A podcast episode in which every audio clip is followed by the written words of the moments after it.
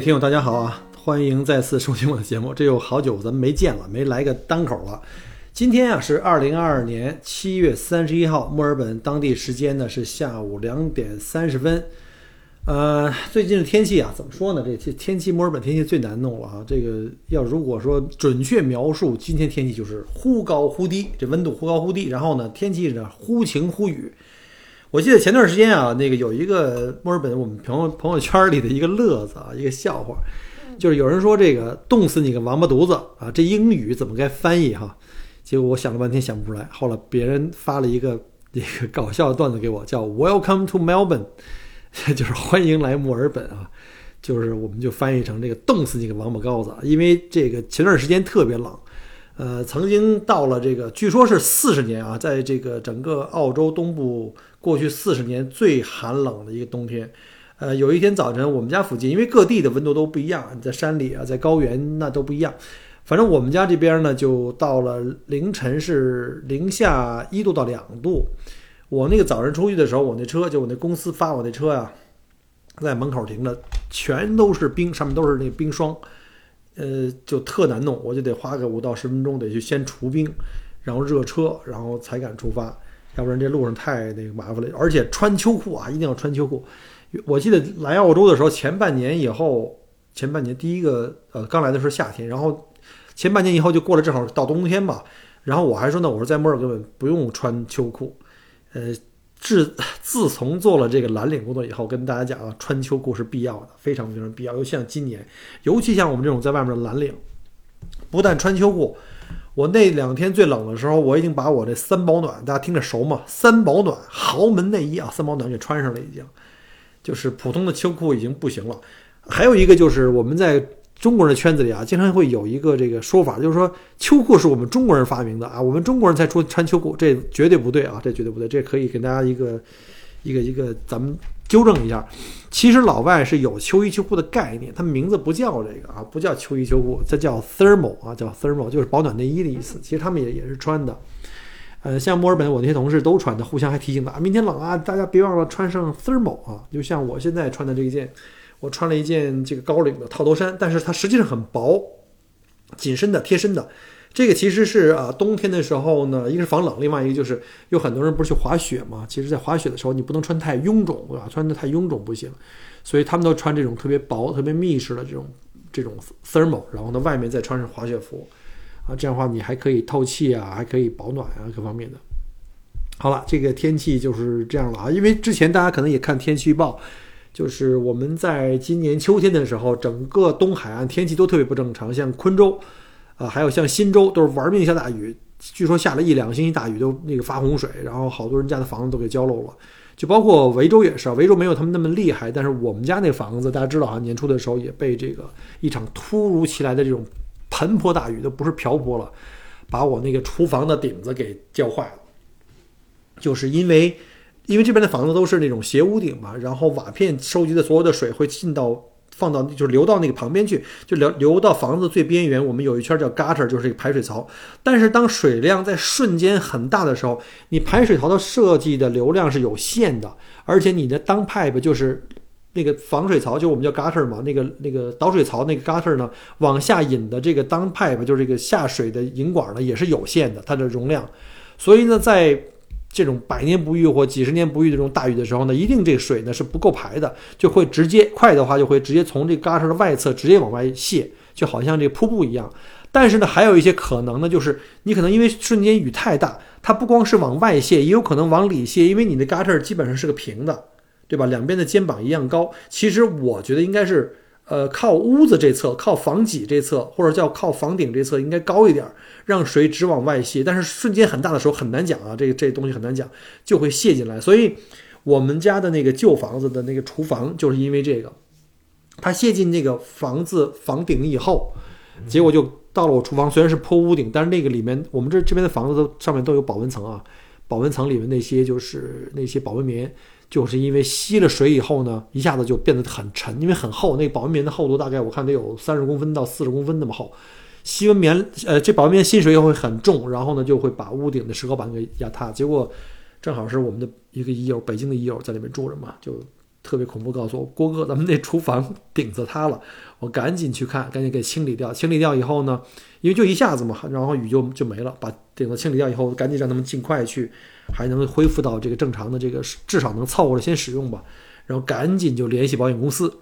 然后呢，有一个特别好的一个墨尔本的朋友啊，这贝帮了我很大忙，然后给我出了很多建议。结果发现啊，这个跟保险公司打交道啊是有猫腻的，就是有很多不是叫猫腻啊，叫技术动作的啊。大家如果感兴趣啊，咱们就不在节目里说了。感兴趣大家可以在私下跟我，就是如果是澳洲的小伙伴哈，可以因为其他国家我我不知道啊，可以跟我来联系，然后咱们在线下我可以分享一下我这次走保险。就是我我来澳洲这么多年啊，车子从来没保险过，从来没发生保险，比较运气好啊。老司机技术也比较稳定啊，然后也没有被别人追尾过。然后呢，房子是第一次。然后呢，这次呢，那个我保险公司 Amy 啊还可以，就是非常快，就是经过了三五个邮件，然后他们派了这个呃鉴定鉴定师来看这个损失有多大。然后鉴定师评估完之后呢，又给报了，就找了另外一家公司给报了个价，就大概修好要多少钱。这个时候呢，你就可以自己要求说，哎，我这个钱我能比他还便宜，能做完。当然你得找这个。有资格认证的这些 builder 来帮你做哈，然后呢，保险公司会把这钱一次性给你啊。具体操作我们就不在这聊了啊。就如果有感兴趣的呃朋友们，可以咱们在线下或者群里聊。然后那个好像还有另外两三个朋友也发生过这个问题，也是在墨尔本的，有房子那种轻微渗啊，或者一直在漏，漏了好几次也没修好那种。其实其实可以试试找保险公司啊，不要怕找保找保险公司。然后那个。说这个雨过去了哈，这新州、昆州的这个也发大水了，也都过去了。基本上这冬天我们就开始进入到了滑雪季节。在这个大家知道啊，在新南威尔士州的这个西南和我们维多利亚州的东北这大片高山区，是维州是这个整个澳洲最大的、最高的这个高山的这个区域了。哎呀，有很多的这个滑雪点啊，像什么 Falls Creek 啊，像 Mount Buller，还有像 Mount Bobo 啊，就根据不同的需求，大家有兴趣的话，可以将来看我的那个。看我以前分享那个微信的，我的那个是呃叫什么订阅号，我的旅行订阅号我都忘了哈，这么长时间没当导游都忘了自己是个曾经是个导游了。大家如果想去滑雪的话，可以看看我的一些攻略，可以去那边去滑雪。然后呢，今天呢就想利用这机会跟大家来聊一下，因为好好长时间没跟大家来互动了，就是讲一讲我最近什么情况啊？因为好有好多听友给我留言说你这节目。这个这个得催更了啊！再不催更的话有点过分了，所以我说这利用这机会跟大家聊一聊这个最近的生活呀、工作呀，包括最近这个就是自媒体这块的一些想法和一些呃在做什么吧。然后咱们就还是先来说说这生活。然后最近我发现我们的已友群里好多的新的已友都在登录啊，因为现在这个就是从应该是从去年年底今年年初吧。然后澳洲开始开放国门了，应该是今年年初开放国门了以后呢，甚至对这个疫苗的这种要求也不高啊，也不用隔离就开始就可以来了，所以很多新已友就开始来登录，包括像留学的啊，原来还有几个留学的那个朋友把那个行李走了以后走两年吧，把行李存放在我们我们家，然后呢，还有就是很多移友过来，然后登录以后呢，都要跟我说，哎，听你节目这么多年啊，也有一些收获，然后也表示感谢吧，然后正好也认识一下，因为微信里聊了可能得有两三年了。然后，但是没见过面，就说来墨尔本登陆的时候可以见一面。结果非常不巧，因为我现在干的这个工作比较麻烦，就是每周干六天，从早到晚，对吧？这个从黑着天就出去了，然后黑着天就回来了。然后呢，就只有一天的休息，而这天休息大部分时间也还是要陪家里人，对吧？各种各样的事情要处理，因为你一整周都没有时间处理一下个人的事情。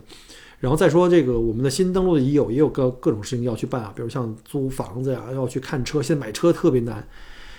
现在这个因为疫情的影响啊，全球的供应链都紧张，然后呢，芯片供应不上。我们知道现在的现代汽车里面的芯片特别多啊，就这种小的各种控制模块，就是这种小的电脑、随身电脑有好多，可能几十个。所以呢，现在整个的供应链都不行。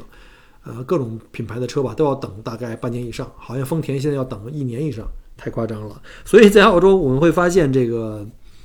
买二手车比买新车贵啊。一个前段时间我说过吧，就是一个四万五的新车的配置，结果呢上完牌以后转身就开了几个几个月吧，卖五万一千多，简直我觉得现在这个就是这样，那那没办法，这个这个价格真的不是不是某一方决定，是市场的这个整个供需双方来决定的，现在就是这个现状。所以呢，提醒新友们有两大事情要提前去做准备哈，一个就是登录之前你一定要把自己落脚的住的地方搞定，因为有好几个医友我看他们特别惨，就是嗯来之前太过乐观啊，太过乐观，然后没有地方住啊，或者是说就临时找地方那种凑合，就是住短租或住酒店，这儿住两周搬个家，那儿住两周搬个家。然后那个长租房不好租，因为长租房的话，一般我们新移民是没有这个在澳洲租房的经历，你没有前面的房东作为房东给的评价给你背书，对吧？而且没有本地收入，这样的话，这儿的房东呢就不敢租给你。理由很简单，因为在过去两年，就算是很多长租的租客有很好的这个租房背景，但是因为有很多人失业了，但是他失业了，他没有钱给你了，他会给你拖，拖的甚至你还不能因为他没给你。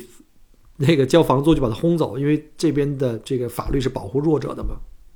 所以房东很惨。所以现在房东都特别严格，就是说你如果没有本地的良好的收入记录，没有良好的租房记录，他基本上不会租给你。还有就是，如果你带宠物，基本上也不会租给你，或者带特别小的小朋友，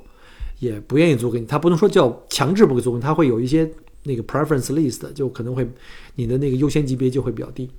所以呢，这这个大家还是给大家做个。提醒，因为最近登录的人不仅仅是中国啊。上次那个，上次我们一期那个，大家知道前面有那个几期的都连续的直播节目嘛。有一期讲那澳洲的人口普查，现在大量的新移民登陆，包括印度、包括英国、包括欧美或者新西兰，还有东南亚的国家来澳洲的人特别特别多，所以这个房子的需求量是非常非常大的。这个真的是刚需，你落地就要去有地方住嘛。大家也知道，澳洲的房产年年都在涨，是因为澳洲是个移民国家。那每年有那么多移民进来，对吧？然后再加上，呃，本地的移民的生的小孩啊，或者他们长大了以后，十八岁以后可能要独立出去啊，甚至结婚生孩子，所以这都是刚需。所以大家一定要把这个要做好一个思想准备吧。我觉得这这个看来，这澳洲的房价是很难真正低下去了。现在这个这个盖房子成本，对吧？人工的成本都在玩命往上涨，我觉得真的没有理由。房价会跌，虽然我们看到前段时间因为这个通货膨胀嘛，因为全世界都在印钱，对吧？然后澳联储已经连续呃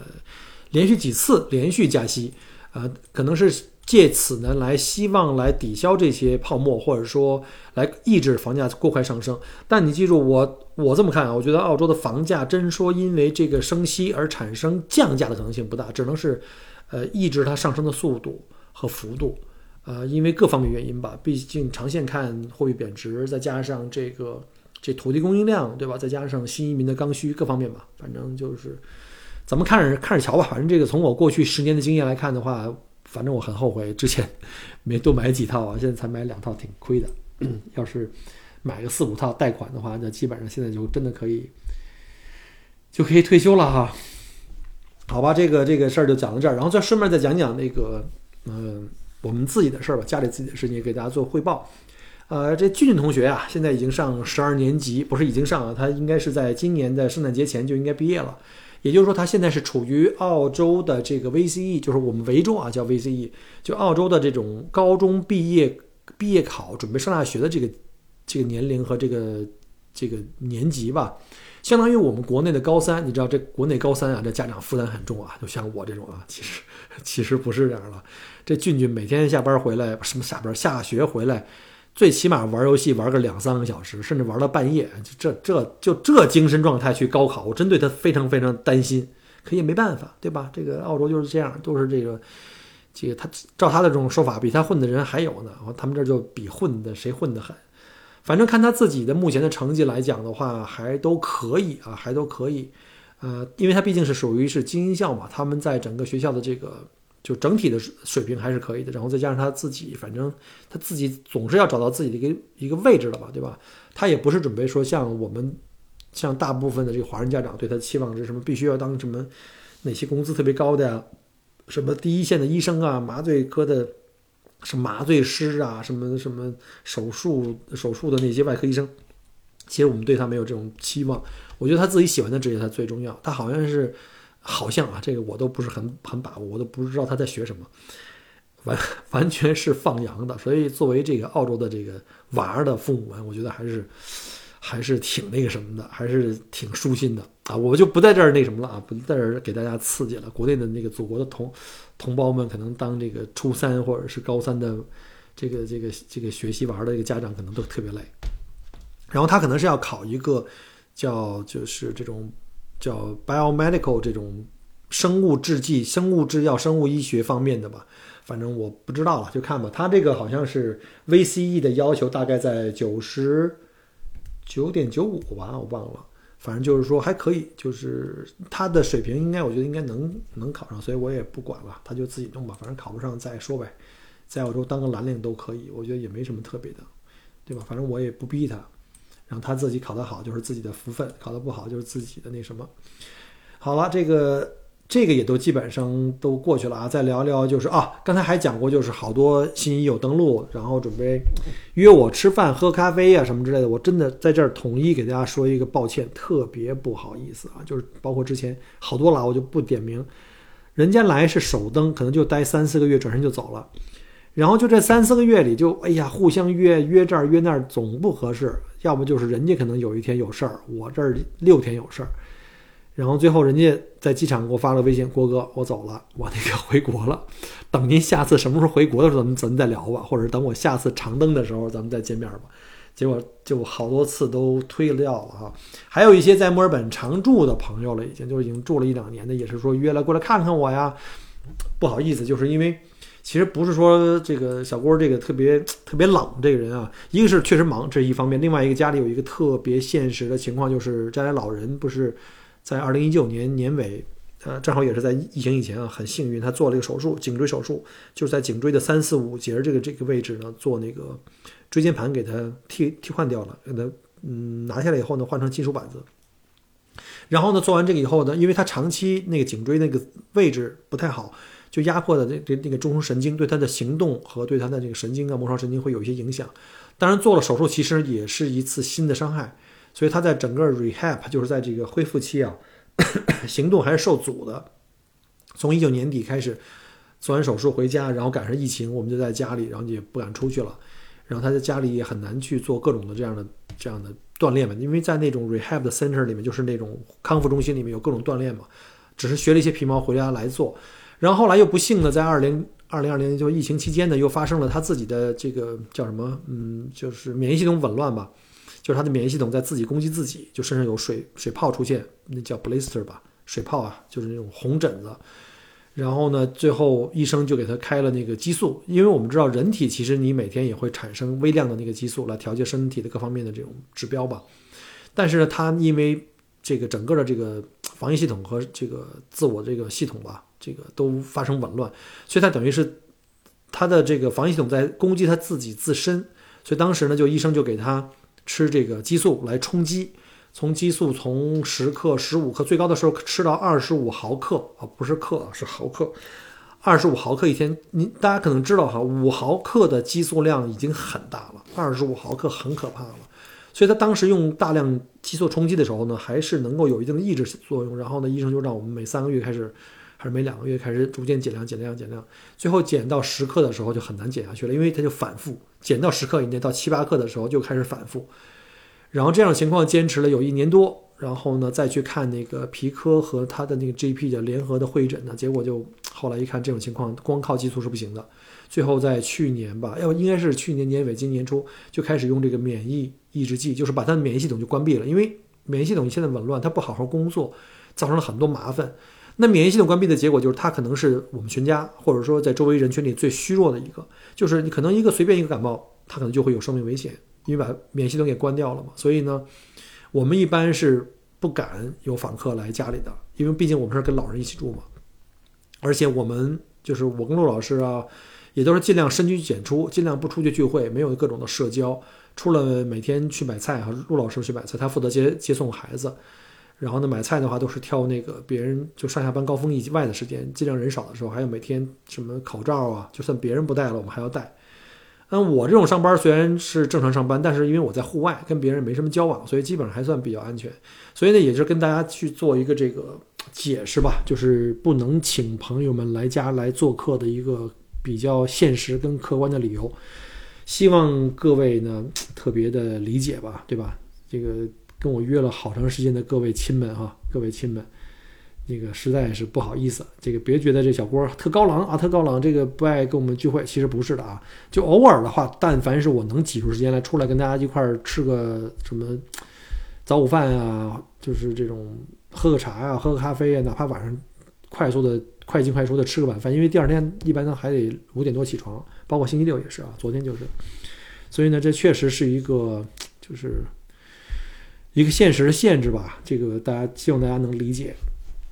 好吧，然后再说点这个好的事儿。所谓好的事儿，就是因为从疫情开始到现在已经两年半多了啊。一个是我的旅行生意彻底完蛋了，另外一个就是我连自己的旅行都很少了。即便是墨尔本在开放了以后，或者澳洲境内开放了以后，因为家里老人的这种情况，我们也不敢长期的跑出去，对吧？我跟陆老师也就是开个开着我们的那个改装的那种 weekender，就是那种简易房车啊。然后偶尔能出去在外面睡一晚，还得委托俊同学晚上照顾姥姥姥爷啊。他毕竟是大孩子了，他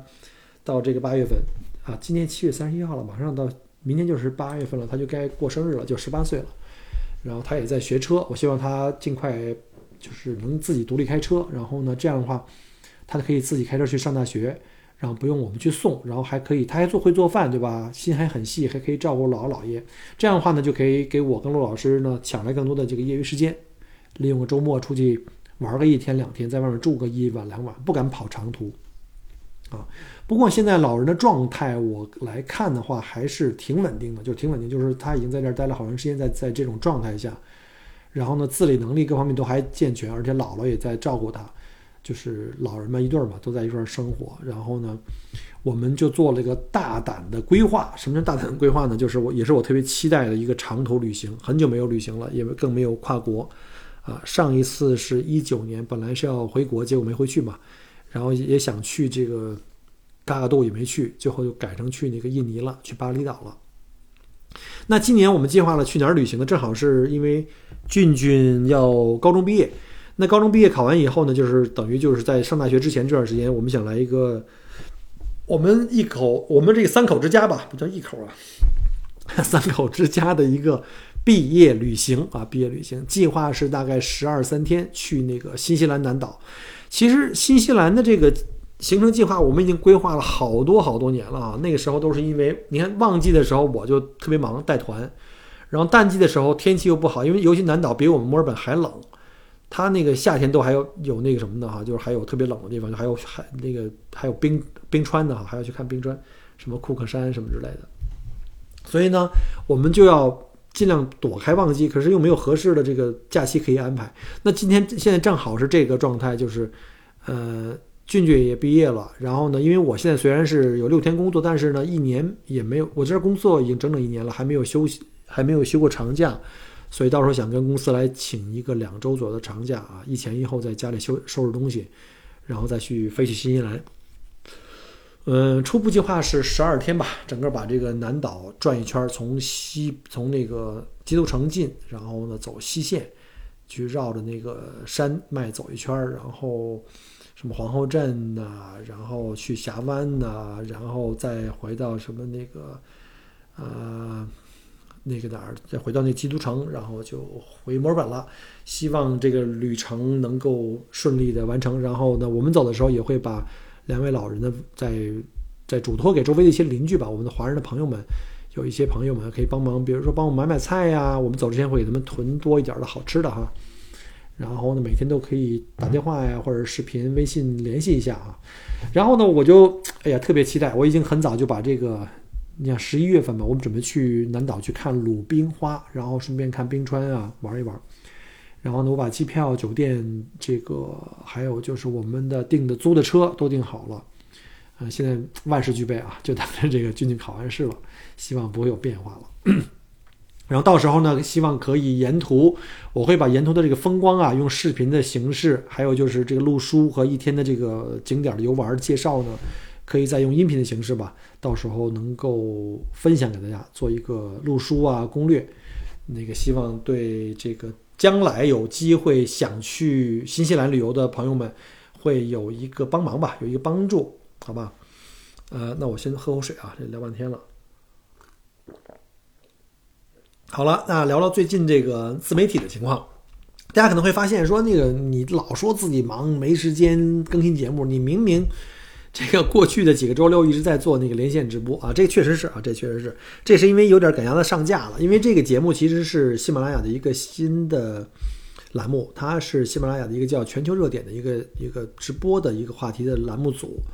然后呢，他们就是先搞一个叫全球热点二十四小时热点吧，这么一个分享。然后呢，在每一个地方，因为为什么叫全球二十四小时，就等于在全球的各个地方绕着这个太阳转的这个各个地方，都会有我们的西马主播去主播。比如说像北美啊，北美有一个北美的主播，然后日本有日本的主播，然后澳洲就是我，当然不是我一个人啊。我们因为直播最好不是一个人，因为一个人很难，太累了。然后我就邀请了一个小伙伴，大家可能也熟悉他，他就是我们呃之前的采访嘉宾，叫梅露迪啊，还有他的这个。先生叫做狂牛啊，这个我们的这个这个算是长期啊这个连线直播的这个共同的主播吧，虽然是用我的这个平台的名字。然后呢，还有就是欧洲啊，欧洲的 Coco 鱼呃也是我们喜马的主播，然后聊全世界的各个地方发生的一些新鲜事儿，一个热点嘛。既然叫热点的全球热点，就肯定要讲一些热点了啊。啊，这这让我想起来我的那个处女座第一期节目，就是那个关于那个王心凌的那个那个炒红啊。其实这里哎，这里挺挺挺无奈的，因为刚开始前几期的节目呢是这个平台给，就是等属于是命题作文，就是现在哎说王心凌特别火，那我们就都谈王心凌，所以各地的人都在谈王心凌。但是大家知道这个娱乐新闻啊，这个娱乐圈啊，这个粉圈这个故事啊，它不是我的特长，这个我真的不行，我可以聊。音乐聊什么其他东西，但是前提一定是我喜欢的，可能是不是有代沟了呀？这个王心凌这个我真的不是我的，不是我的菜，所以大家可能看得出来，第一期可能也是因为紧张，第一次做还不是第一次做直播啊，这不是第一次做直播，可能第四次、第五次，但是第一次跟别人连麦，就跟我们的其他的主播一起连麦，然后呢做这个这种娱乐圈的这个直播还是第一次，所以当时还特紧张，而且那天我还在上班，我在那个 Barrick 的检测中心在上班。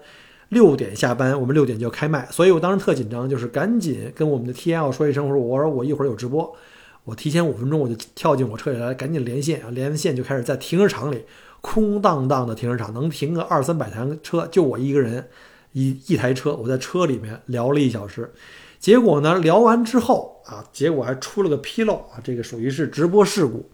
特别尴尬，就是这个。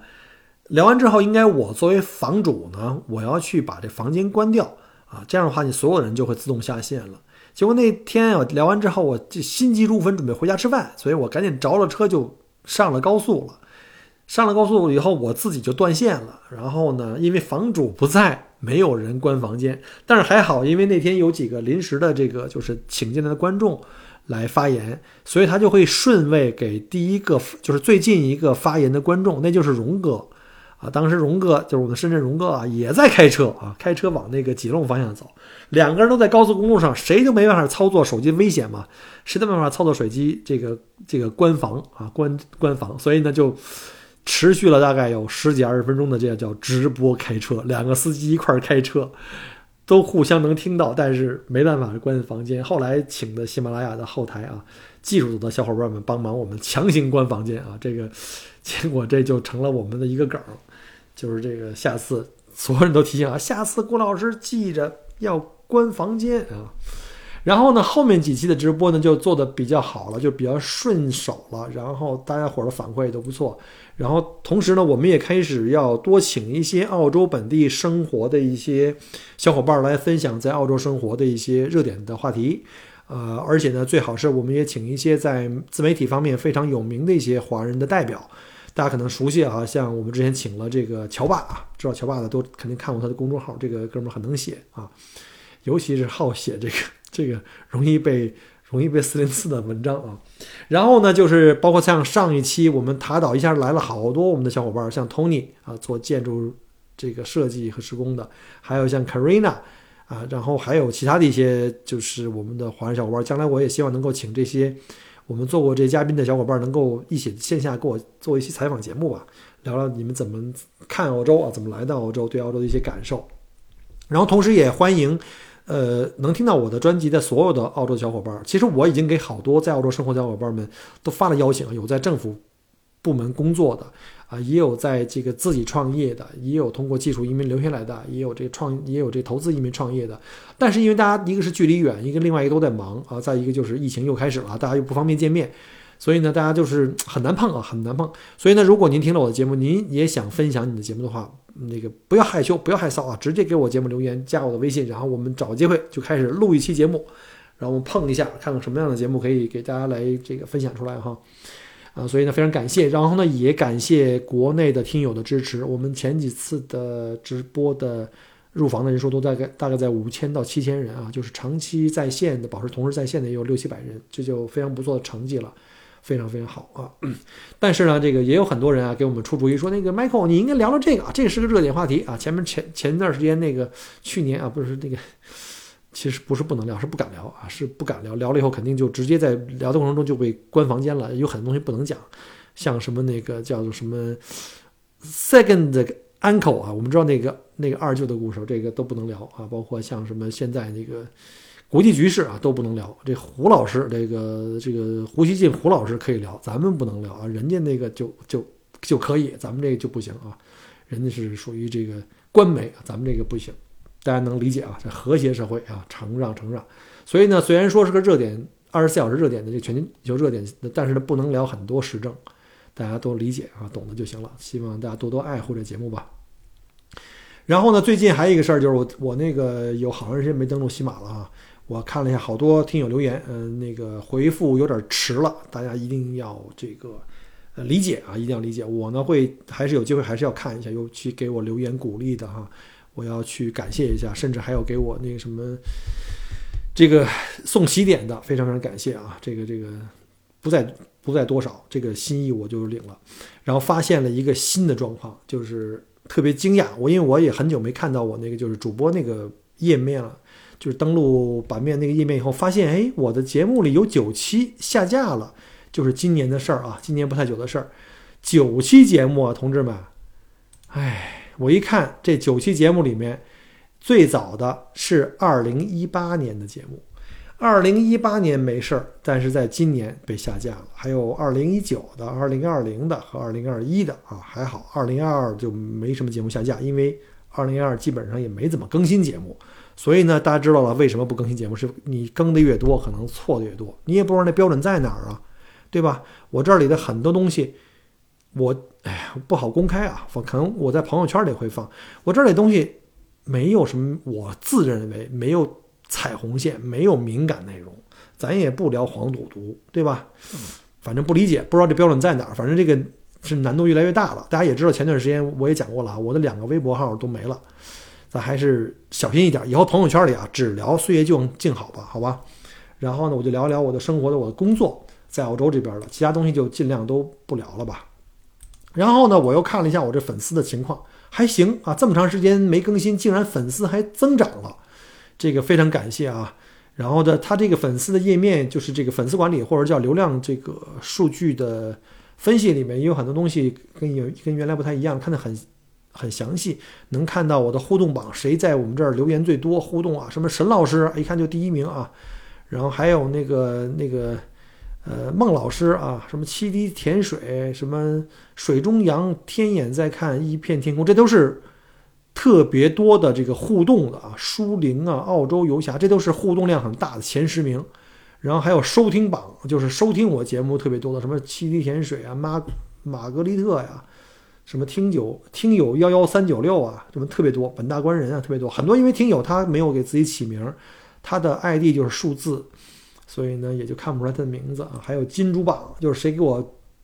发喜点特别多的，贡献值特别多的，有什么唐杰呀、Patrick 北京啊，什么听友幺零六幺四零啊，特别感谢各位啊，我就不一一念了，因为太多了。太多了，然后非常感谢。而这些这里我还发现了一个特别有意思的，就是原来我记得我讲过，好像我的这个女性听友是占主流，大概女性听友占六十多，因为那时候可能旅游类的节目吧，很多可能策划家庭游的话都是女性啊，在家里这个领导地位，男性就负责跟班拎包和给钱就完了。结果现在一看，我现在这个男性比例明显增加了，变成五十一了。微弱多势，原来是百分之可能也就才三十多四十，现在五十一了。然后女性的听友明显的在减少，现在是四十八了，或者说可能没有减少，但是在增量里面，可能男性增的越来越快，女性就越来越慢。咱这是失宠了还是失宠了呀？然后这个年龄分布我看了一下，是八零后最多，八零后最多，呃，人数是三千三百三十二，占比百分之四十，这个比例很大。然后其次是七零后，七零后人数一千七百六，占了百分之二十一，这两个就占了百分之六十多。这个我节目还竟然我没想到比我年轻的人还愿意听。然后再往下呢是这个六零后，六零后占比百分之十五。然后是一千二百多人，九零后竟然还有九百八十二人，占比百分之十一，这就这四个年龄层基本上从九零到六零就占了特别特别大的一个比例了哈。然后从地域上分配还是这样的，北京排名第一啊，百分之十一点五，排名第一才百分之十一点五啊。然后广东占了百分之十，哎呀，这广东老乡真的给面子啊，太给面子了。我在广东生活了五年，这个还是还是有基础的啊，还是有群众基础。然后上海百分之九。北上广这就出来了哈，然后国外占了百分之九，就是可能除了中国境内以外的全球其他地方，我这个是让我想不到的，因为我原来以为全部都是国内的，原来没看到海外的听我节目的。呃，排名第五的是江苏百分之七点五，浙江百分之五点五，山东百分之四点九，这都是经济大省啊，排名前几名啊。哎，后面有了，后面有这个辽宁，辽宁百分之三点八，然后河南百分之三点六，这就是前九名。第十名就是其他所有的什么百分之三十五了，也也就是前面那些所有的省市就占了百分之六十五，就就是多一半的强了啊！非常非常感谢。然后就是这样的情况，然后这个节目下架的这个情况呢，我也是始料不及的啊，始料不及的。所以还是那句话，就大家且听且珍惜啊，且听且珍惜。每次节目还是那句话，就是我还是奔着这个节目是。每次录节目都是当这期节目是最后一期节目，不一定哪天就这期下架了，或者整个都下架了。呃，但好处是呢，我现在基本上把所有的节目都录音是在本地存的，然后将来如果一旦下架了不行的话，我就上传到我自己的这个订阅号，我的系我的微信订阅号可以作为一个备份，然后把所有节目存在那儿，做一个就算给自己的一个存储空间吧。然后大家可能也知道哈，最近除了在一直在。一般是隔周六，但是我希望是每周六，但是现在很难做到，因为话题很难啊找找一个合格的话题。所谓合格的话题，就是我首先得有这个激情，我愿意聊，跟梅洛迪、跟狂牛也都沟通过，都没问题的。第二个呢，就是我们要报给喜马去批，喜马说这个话题不行啊，这个话题怎么怎么怎么地，你最好换一个啊，我们就要还得再找。所以这个东西呢，可能是隔周六。我希望是每周六啊，但是这个就很难讲了。如果您赶不上那个我们某个周六的直播，没关系，呃，所有的这个节目呢，我们都会录下来，然后呢，会在第二天或第三天呢，就星期天或星期一呢，我们再把录播再放出来。然后那个大家也会发现啊，尤其在我朋友圈的朋友们加了我微信的啊，发现我最近这个就开始做小视频，因为原来有一个麦克锅在澳洲的账那个账号，实际上那个账号。还不是在我的微信下面啊，是陆老师。因为刚开始在申请的时候，他比我申请的快，我不知道为什么啊，我这可能资格不够。然后后来可能逐渐开放视频号，逐渐逐渐的我就开始有了我的第二个甚至第三个号。啊，我第二个就是又回到麦克国聊澳洲了啊，就别问我为什么名字不一样，因为特别复杂，特别复杂，就不讲了。这个小视频呢，就是好处呢，就是因为它短，但是它的缺点就是它不能讲很多故事，讲很多块，不像我们音频节目一下可以讲半个小时、一小时。但是呢，短视频的画面非常丰富，然后呢，就可以通过一个一分钟，最多不超过三分钟的一个一个视频，可以把一件事情讲清楚，甚至都可以不需要文字啊，甚至不需要我的话外音，嗯，有的时候可能就一首歌啊，一个情绪这就带动在那儿了。看我之前，把我之前包括旅行，包括我过去一年生活的一些小的片段做了一个视频，一下就六七千的点击量。啊，我觉得特别的，因为就是我放了个歌，其实没有任何的东西，也没有什么特别的主题，只是自己的一个情绪的，可能代入了吧。就听那个半生啊，就是那个范茹的那首半生，我觉得特别代入啊。所以呢，今天的这个主题曲呢，就是我们的片花，就是用的这个歌开头跟结束了啊。突然间就回忆到，因为我自己本身我是七零年的嘛，现在正五十一，马上到年底就五十二了，也是算人过了这个。半百了哈，人生过半了，有很多感触。但是不再像年轻的时候那种，对吧？就是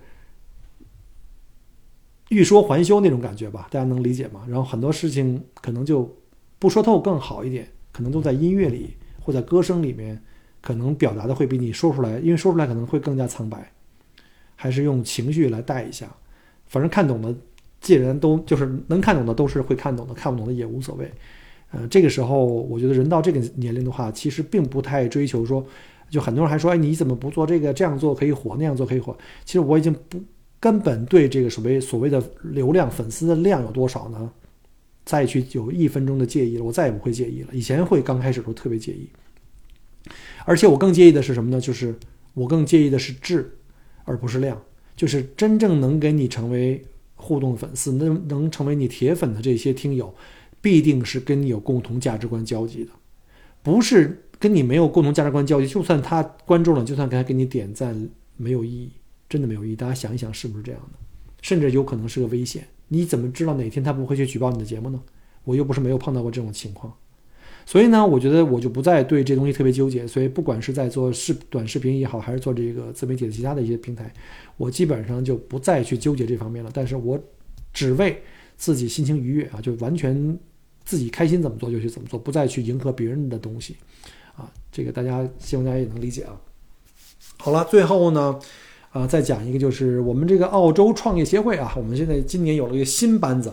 就是成立了一个新的一个管理团队。这个所谓管理团队，其实大家没有任何的这个工资，全是完全是